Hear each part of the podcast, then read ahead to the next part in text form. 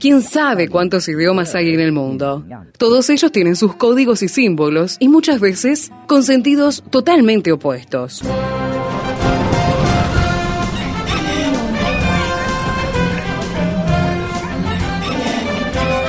Jungla semántica. Para descifrar las palabras, para entender su raíz, para saber de qué hablamos. Jungla semántica. Nos lidera en esta expedición el profesor Héctor Leites.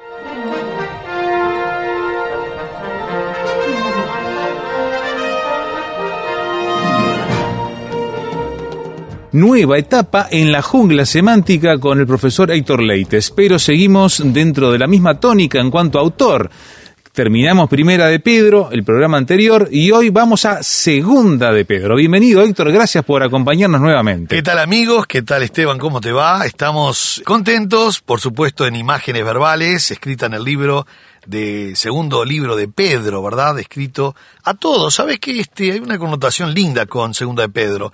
Amplía este, los lectores y oyentes de, de la carta, ¿no? Es Ajá. realmente muy lindo, muy lindo.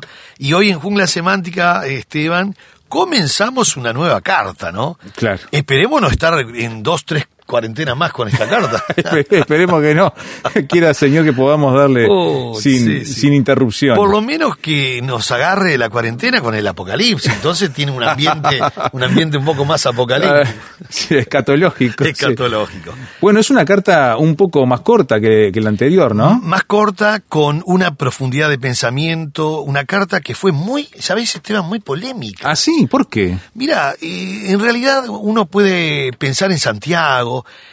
que sea una carta polémica porque es una carta temprano, eh, se escribió muy temprana en la carta. Bueno, se- la- Santiago es la carta más temprana que se escribió, año 45. Antes que los evangelios estamos Sí, hablando. sí, Mm. los evangelios estamos en el 58, 59, esta fue en el 45, inclusive, San- estoy hablando de Santiago, antes del concilio de Jerusalén. ¿Qué te parece? Cuando el concilio fue en el 48, que allí se, se aceptó a los, A los gentiles. a los gentiles cristianos, este, recién allí en ese concilio. Por eso Santiago no habla de iglesia, habla de sinagogué, Ajá. no habla de eclesia, no habla de iglesia, Interesante. habla de sinagoga, bueno, y muchos términos más. Bueno, Pero- y también Martín Lutero en su momento la cuestionó, ¿no? Por todo el tema de la fe y las Sí, obras, ¿no? Sí, sí, sí, sí. Y estudiando este Segunda de Pedro, este eh, como profesor de griego, eh, un- uno sospecharía por qué Segunda de Pedro fue tan cuestionada. A ver. Porque eh, utiliza términos que nunca había utilizado ni él ni nadie. Ah. Entonces eh, estoy entrando a sospechar. Es, no es tan este Estamos hablando de términos del griego, ¿no? del griego, sí, sí, término del griego. De hecho, utiliza este, 23 términos que los, los usa él solamente en el Nuevo Testamento. Mirá. O sea, no, no solo nunca los, los usó él, no los usó Pablo, que era el de inventar palabras Sí, sí. Y, y participios. Y, entonces este, fue muy cuestionado. Recién en el año, en el concilio de, de Cartago, en el año 376, se pusieron un poco de acuerdo y se dieron cuenta, ahí estudiando, siempre es bueno estudiar Esteban, Más bien. porque se dieron cuenta que era lógico que tuviese otro tono, que tuviese otras palabras, que tuviese eh, un énfasis muy especial, porque en 1 Pedro, siendo Pedro campeón de la impetuosidad, como había sido campeón de la impetuosidad, Pedro, este, en 1 Pedro, caminó lento, despacio, sosegado, diciendo muchachos, este, pensemos las cosas. Y uno dice, este, qué raro Pedro siendo campeón de la impetuosidad, ¿no? Pero era lógico, ya había pasado casi 40 años de aquel Pedro tan impetuoso. Y resulta que en, segunda de Pedro, ¿De qué año estamos hablando entonces? Estamos hablando del año 67-68 de nuestra era, ¿no? antes, del, antes de la destrucción De Jerusalén. en el año 70. Eh, y hay un año y un año y medio entre una carta y otra, entre primera de Pedro y segunda de Pedro. Bien. Entonces decían los estudiosos que cómo podía Pedro volver a ser tan impetuoso, en el, en el buen sentido de la palabra, ¿no? O sea, en realidad no es impetuosa la palabra, pero sí con un lenguaje muy rico, un lenguaje enérgico, sumamente griego, y eso es lo que los hizo llama la atención, Sí, claro. le- realmente eh, sospecharon mucho porque utiliza este, muchas palabras, muchas palabras que era típico de un Lucas, que es un griego. Claro. Lucas, Lucas sí es el único escritor griego en la Biblia. Pero después estudiando dijeron, pero claro, el tema que va a tratar tiene que ser contundente, tiene que ser preciso, tiene que ser este enérgico y mostrando siempre una autoridad apostólica casi que dice, ojo, porque yo no soy un Juan de los Palotes, yo soy apóstol. Sí. Por eso se presentó, es interesante, todavía no voy a ver el versículo 1, pero se presentó como un dulos e inmediatamente como un apóstol, siervo Entiendo. y Y apóstol. Y, apóstol. uno diría, podría haber una contradicción. No, él va a explicar por qué utiliza los dos términos. Son dos términos que siempre indica este trabajo, servicio, Ajá. dedicación y que alguien te está mandando. Claro, ¿por qué alguien? Porque si vos decís siervo, sos esclavo de alguien. Pero si decís apóstol, que está muy mal interpretado hoy la palabra apóstol, también sos enviado por alguien.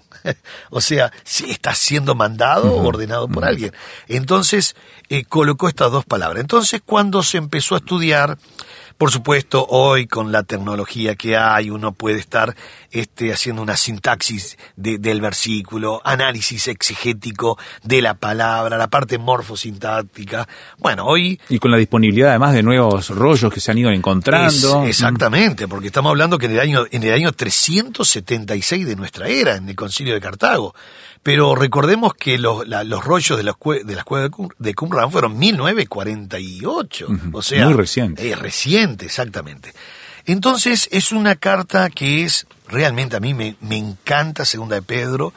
Es una carta que va a hablar específicamente de, eh, bueno, va a mostrar un poco las credenciales, Pedro, tiene que hacer, porque como tiene que exhortar, mandar, tiene que prohibir que sigan a los falsos maestros y, y denunciarlos y, y en vista a la venida del Señor también exhortarle. Entonces, Pedro va a mostrar sus credenciales. Ajá. Ya en el capítulo 2 va a hablar eh, específicamente en contra de los falsos maestros, pof- profetas, apóstoles. Fíjate, Esteban, ya habían apóstoles itinerantes diciendo cualquier cosa. Mirá vos, ya temprano en la vida de la Sí. iglesia y con los apóstoles mismos vivos. Exactamente, apóstoles itinerantes diciendo cualquier cosa. Pablo inclusive, con un tono irónico, él dijo, si ustedes sostienen a aquellos grandes apóstoles, Esos superapóstoles que los decían. sí, superapóstoles, sí. exactamente, utilizando una ironía diciendo, señores, son unos sinvergüenzas. Claro, esta gente".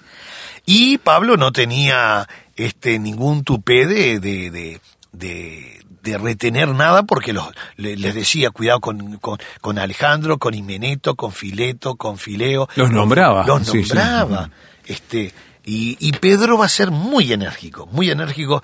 De hecho, casi que uno en segunda de Pedro ve a un Pedro como, como aquel Pedro, este, este, aguerrido y, y avanzando. Entonces, por eso se sospechó. Pero sí, efectivamente, eh, correctamente sabemos que esta carta la escribió Pedro, ¿verdad? Su firma, este, porque no hay ninguna duda de la crítica textual. La crítica textual es, eh, es un estudio que se hace muy minucioso, estudiando más de 70, 80 tópicos, llega hasta 110 reglas o, o- o parámetros para saber si una palabra tiene o no tiene que estar. Porque por ahí aparecía en un, en un manuscrito sí, en el otro no, aparecía en un leccionario, en el Códex Sinaítico, o el Vaticano, el Alejandrino, entonces todo eso, si era papiro, si era si era minúsculo, si era leccionario, entonces todo eso se estudia, este, que vaya que me ha llevado unos cuantos Me años imagino. estudiar eso, para saber realmente si esta palabra, este término, este verbo, tiene o no tiene que estar. Se llama crítica textual, lleva mucho tiempo y hay reglas, ¿no? Hay reglas para poder saber. No, no, no es que a mí se me antoje decir, me parece que esta palabra no debería estar en el texto original. ¿Te imaginas eso? No, no, eh, hoy me levanté con... Sí, no me gusta este verbo, es un imperativo, no me gusta que me esté mandando. Claro. bueno, este, entonces es una epístola breve, pero resulta de notable importancia por el énfasis en, va, va a hablar mucho del conocimiento de Jesucristo. Ajá. Y va a utilizar una palabra que es epiginosco. No, no estoy analizando, estoy haciendo una introducción porque esto es típico. Ginosco es conocer por experiencia, pero si yo le coloco la preposición griega epi, estoy diciendo que epi quiere decir arriba de, sobre, de ahí la palabra epicentro, epifanía, quiere decir sobre. Entonces ese sobre, ginosco, sobre conocimiento, es conocimiento pleno, se va a traducir Ajá. como conocimiento pleno.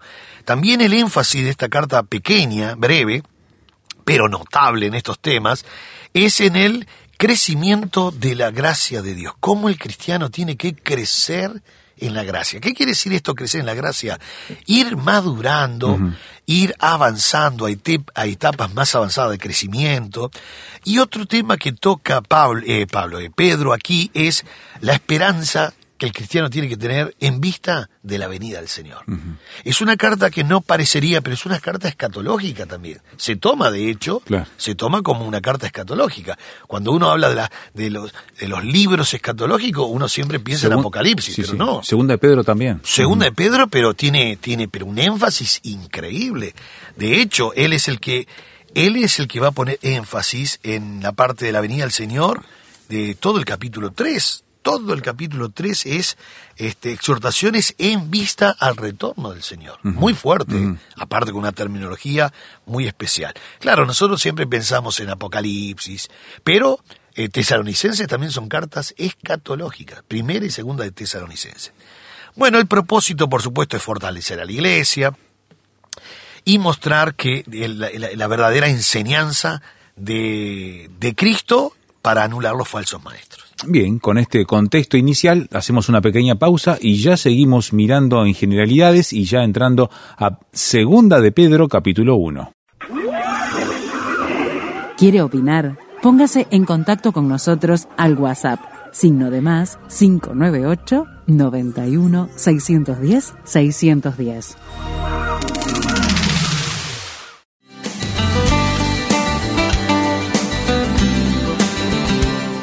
Prepárese con el Seminario Bíblico de Fe, enseñando con excelencia para un servicio eficaz. Seminario Bíblico de Fe. Por informes, llame al 2 902 90 89 2 902 90 89.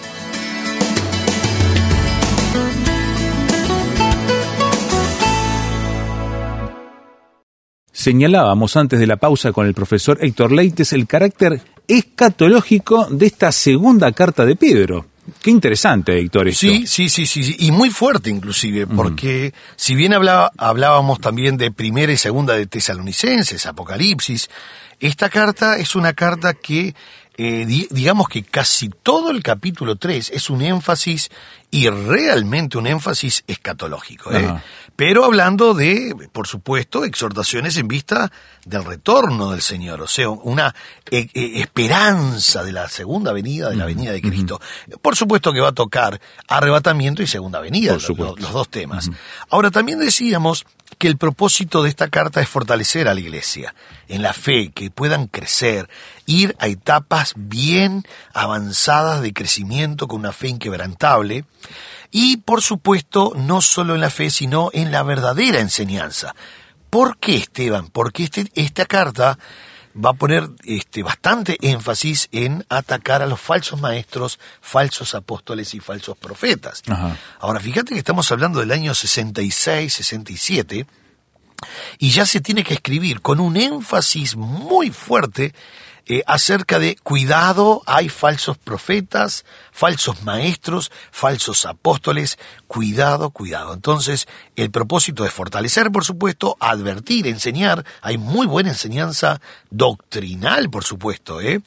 Eh, verdadera enseñanza eh, contra los falsos maestros. Si nosotros ponemos atención en 1.12, 1.12, eh, segunda de Pedro, capítulo 1, verso 12, ustedes notarán el, el énfasis que pone en recordar. Ajá. Y dice, porque por esto yo no dejaré de recordaros siempre estas cosas, aunque vosotros las sepáis. Claro, claro. Uno podría llegar a decir, pero Esteban, si ya las sabe, ¿por qué vas a seguir insistiendo? Bueno, es un poco también, eh, hay mucho acá, ¿no? Es un poco también el estilo literario de Pedro. Pedro es de repetir. En primera Pedro repitió. Bueno, no me extraña nada, porque él es un judío y los judíos tenían como la repetición uno de sus métodos Oh, educativos. ¿no? Era, era un manjar para ellos. eh. Eh, hasta el día de hoy, hasta el día de hoy, eh, las siete leyes de la enseñanza es la repetición, la recapitulación Claro. y machacar y machacar. Repaso, todo Y- el sí, sí, sí, repaso. Y no es nuevo de Pedro. En el Antiguo Testamento recordaremos que dice, les, les escribirás a los niños en la mano, en la frente, cuando vayas por el camino, cuando se acueste, la escribirás en, lo- en la, en- en la puerta. la sí. eh, y uno dice, eh, pará un poquitito, ¿por qué tanto? ¿Por qué tanto? Porque es una ley que no falla, Esteban. Vos vas en la ruta, y, y el que está escuchando sabe lo que yo voy a decir. Cualquiera que va en una ruta encuentra un cartel solitario en el medio de la nada que dice tome cierta bebida, tome esta bebida. Y vos miras para el costado y hay vacas. Y no Claro. te está diciendo que tome leche. te dice que tome una gaseosa. Sí, sí. Y vos decís, pero ¿y dónde está el, el, el, el, restaurante para tomar la gaseosa? Tienes que hacer 100 kilómetros. Ahora, eso sí, cuando llegás al pueblo, te tomás eso bien fresquito y no te tomás un vaso de leche. Claro. Entonces uno dice, ¿qué hicieron? Repetición. Repetición en los carteles, eh, en los publicarteles, en la, en la radio, en la, en, el, en la tele, en todos lados repetir. Bueno, esto no lo inventó, esto no lo inventó este... La moderna eh, mercadotecnia. Sí, sí. Yo, yo cuento siempre una anécdota muy cómica, este, de cuando yo tenía unos ocho años más o menos, yo había puesto deseo con C. Ah, Y resulta que la maestra, este, con lapicera, y nosotros teníamos que escribir con lápiz en ese Claro. entonces, este, me escribió arriba con letra cursiva, preciosa letra. Sí, la bien maestra. típico de maestros, De sí. maestra, sí, arriba en el primer renglón me puso deseo escribir deseo con S. Esa fue la frase. Entonces yo dije, dije, bueno, está, tengo que hacer aquí, eh, casi tenía que dibujar la letra de la maestra, ¿no? Claro, ¿no? claro. Bueno, y la maestra me dice, yo le dije, bueno, lleno la hoja, dice, no, el cuaderno. Y era un cuaderno, aquellos cuadernos de 48 hojas, menos mal que era de 48 hojas, que tenía varela en el frente, Sí, gris. sí. Bueno, lo llené, Esteban. Vos sabés que me dolía el dedo y, y, y, y realmente nunca más escribí deseo con C. De, de hecho, cuando yo veo algunas tarjetas de Navidad que dice deseo de augurio y de felicidad en estas fiestas, cuando lo veo escrito con C, salgo corriendo porque debe estar la maestra por ahí. Va a sospechar que la hice yo la Claro. tarjeta. Entonces, este, ahora des- de- dicen los psicólogos que eso es tortura, que eso no está bien, pero resulta que yo nunca más escribí deseo con, Con C. Lo escribo siempre bien. Entonces parece que repetir sirve, ¿verdad? Sí, La- lo- Los modernos dicen ahora que no, que las planas no sirven, pero desde la Biblia, desde la Biblia nos está diciendo. Bueno, Pedro tiene un estilo parecido. Sí, sí.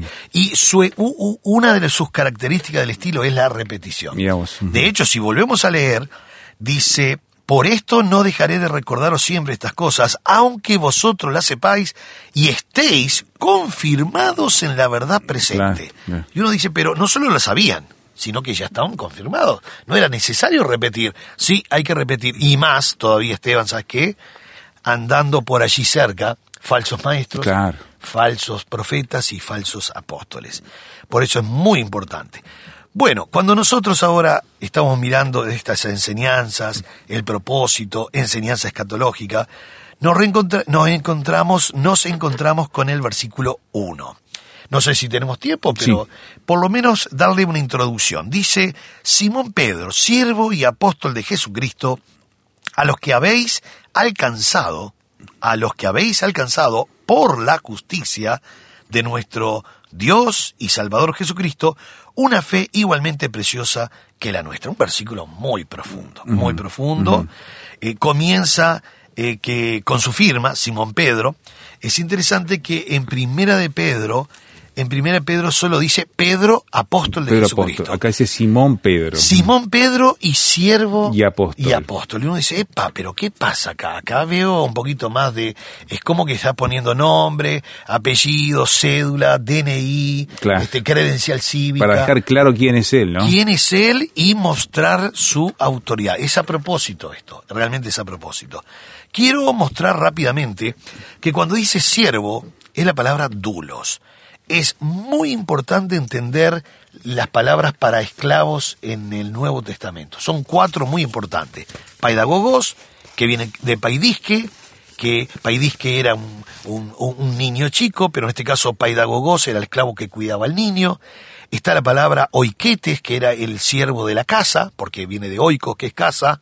Estaba el juperete, que era el esclavo penado, que le llamaban el remero eh, de más abajo, el que le caía todos los desperdicios. Y está el dulos. El dulo tiene una connotación muy especial. Dulos viene del griego deo, que quiere decir atar. El dúo nace en Deuteronomio 15, Deuteronomio 15, cuando se le daba la libertad al esclavo, resulta que podía el esclavo decidir quedarse. Y en Deuteronomio 15 allí aparece, y lo voy a leer rápidamente, por lo menos para dejar una introducción, Deuteronomio 15, versículo 16 dice, este, si él te dijere, o sea, el esclavo que le dan la libertad, si él te dijere, no te dejaré porque te ama a ti, te ama tu casa y porque le va bien contigo, entonces tomarás una lesna y horadarás su oreja contra la puerta y será tu siervo para siempre, y este para siempre es enfático, así también harás a tu criada. Esteban, eh, al séptimo año, el esclavo tenía que ser libre y tenían que darle de las ovejas, de la era, del lagar, y dice el texto, le darás de aquello en que Jehová te hubiere bendecido. Al séptimo año tenían que despedir al esclavo, el, judío. Lo despedían con mucho dinero. Así dice, eh, según como hayas prosperado, le vas a dar a él. Si el esclavo decía, mire, amo yo, lo, le, le amo a usted. Yo amo su casa, su familia, su esposa, los hijos, todo, todo, todo. Y a mí me va bien con usted. Si él decía estas tres cosas, entonces el amo tenía la obligación de tomar una lesna, que es un punzón, un alambre acerado, muy filoso, iba a tomar la oreja, se le iba a poner contra la puerta, porque calculamos, por supuesto, las puertas eran de madera en aquel entonces, Claro, no eran claro. de aluminio. Entonces, al ser de madera, iba a gar- garantizar que la oreja iba a ser perforada perfectamente porque la lesna iba a atravesar y, y- y- y- y- y pinchar la madera. Una vez que se le agujereaba la oreja, así dice el texto, ahora no es que va a ser esclavo por siete años, 14, 21, no, de por vida. Eh, para cerrar en el día de hoy, yo veo que esas tres pautas para ser esclavos, porque ahí, ahí era el esclavo voluntario ahora. Sí, sí. Se O sea- sometía a la autoridad de, de su patrón. Sí, él, él ya tenía la libertad, pero él dice, yo decido ser esclavo voluntariamente, de por vida, ¿no? Esteban, yo veo hoy que deberían ser las mismas tres causas por la cual vos, yo y todos los cristianos debemos ser esclavos de Cristo. Amamos a Dios, nos va muy bien en la casa de Dios y además este, nos, va a ver- no- nos va bien, amamos la casa de Dios y no- nos va muy bien con nuestro Señor Jesucristo. Las mismas tres pautas que tenían los esclavos voluntarios deberíamos hoy también tenerlos nosotros. Y aún, si, si el amo podía cambiar en aquella, en aquella época, y el esclavo igual decidía ser esclavo voluntario, ¿cuánto más hoy, Esteban, ser esclavos voluntarios de Cristo, sabiendo que nuestro amo jamás va a cambiar? Cristo nunca jamás va a cambiar, Él va a ser el mismo, el amoroso, el tierno, el lleno de misericordia. Entonces, vale la pena remarcar esa oreja para decir, yo amo a Dios, me va muy bien en la casa de Dios, amo la casa de Dios y me va muy bien con Cristo.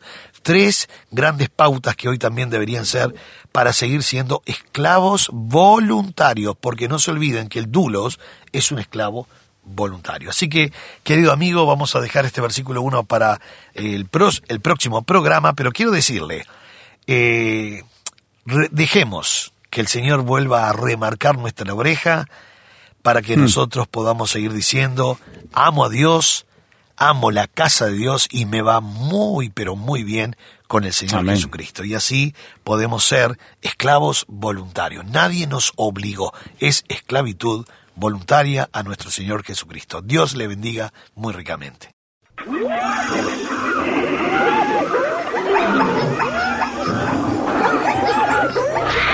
Hoy termina esta etapa de la expedición, pero lo esperamos en el próximo programa para adentrarnos en la jungla semántica. Jungla Semántica es una producción del Seminario Bíblico de Fe y Radio Transmundial. Jungla Semántica.